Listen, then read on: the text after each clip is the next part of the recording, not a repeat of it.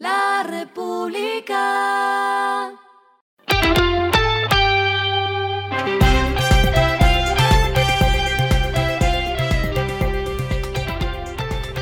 Esto es lo que debes saber al comenzar la semana.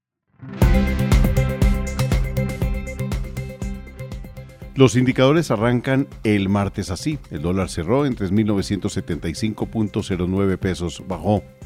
El euro cerró en 4.266.66 pesos, bajó. El petróleo Brent se cotizó en 86 dólares el barril, subió.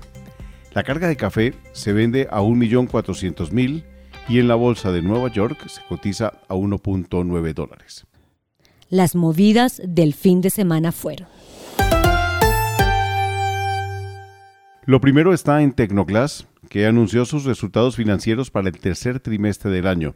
La empresa de manufactura de ventanas de aluminio, vinilo y vidrio reportó que sus ingresos acumularon hasta septiembre 637.3 millones de dólares y sus utilidades sumaron 71.3 millones de dólares. El unicornio mexicano Kavak anunció que decidió retirarse de Perú y Colombia de forma indefinida para lo cual paralizará sus operaciones a partir del 1 de enero de 2024. La empresa de venta de vehículos invirtió 40 millones de dólares en su ingreso al país. El operador Oxo Hotel será el encargado de administrar Sirens Hotels and Resorts en San Andrés. Esta cadena hotelera de más de 50 años con sede en Ibiza, España, entra por primera vez a Colombia. Lo clave del fin de semana. El IDEAM anunció que fue declarada la alerta de fenómeno de El Niño. Se cumplieron cinco trimestres móviles consecutivos con temperaturas mayores o iguales a 0.5 grados centígrados.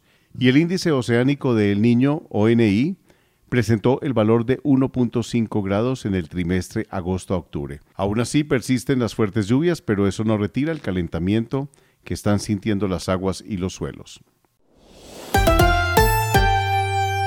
Lo que está pasando en el mundo. Según el organismo multilateral, Perú se diferencia de varias economías avanzadas, como Europa, en su motivación para crear una potencial moneda digital, pues un porcentaje significativo de la población aún sigue sin estar bancarizado pese al desarrollo registrado en su mercado de pagos digitales.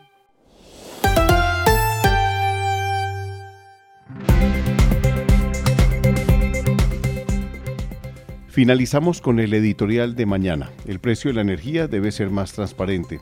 Los colombianos se rajan en temas del bolsillo y es un deber sensibilizar sobre los costos más cotidianos como agua o luz, precios a los que los consumidores no les prestaban atención.